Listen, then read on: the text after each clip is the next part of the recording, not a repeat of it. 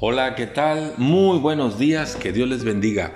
Estamos meditando en el segundo libro de Samuel, ya estamos en el capítulo número 23. Este capítulo se presenta como las últimas palabras del rey David. Y en el primer versículo dice David que él fue levantado por Dios en alto, es decir, fue exaltado en el sentido literal. Dice que él fue ungido por Dios y desde luego pues él fue el rey de Israel y dice que fue el dulce cantor de Israel, del pueblo de Dios. Exaltado por Dios, ungido por Dios y ser el cantor del pueblo de Dios son cualidades con las que David se describe a sí mismo. Yo no sé si usted puede pensar en usted con estas cualidades. ¿Puede ser usted exaltado por Dios? Quiero recordarle que la palabra de Dios en una de las cartas de Pedro dice, humíllense pues bajo la poderosa mano de Dios y Él los exaltará cuando fuere tiempo.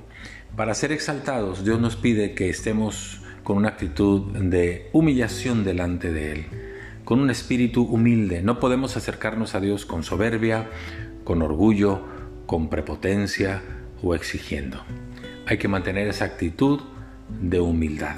Como Jesús lo dijo, no vino para ser servido, sino para servir. Esa actitud debe haber en nosotros también. Y entonces seremos exaltados en el tiempo del Señor. Al igual que David, también fue el ungido de Dios.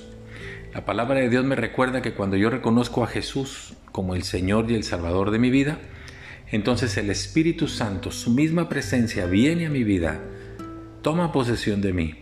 Y entonces soy ungido en ese sentido.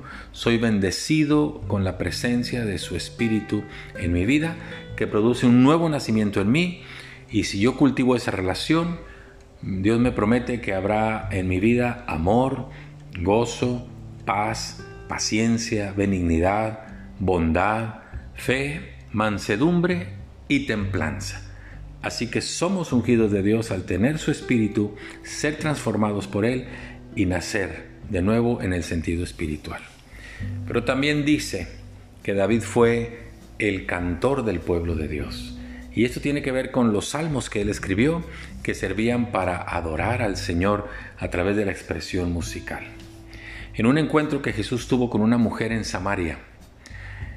Eh, la mujer le cuestionaba acerca de dónde se debería de adorar a Dios y Jesús le dijo, créeme mujer, que la hora viene cuando los verdaderos adoradores adorarán al Padre en espíritu y en verdad.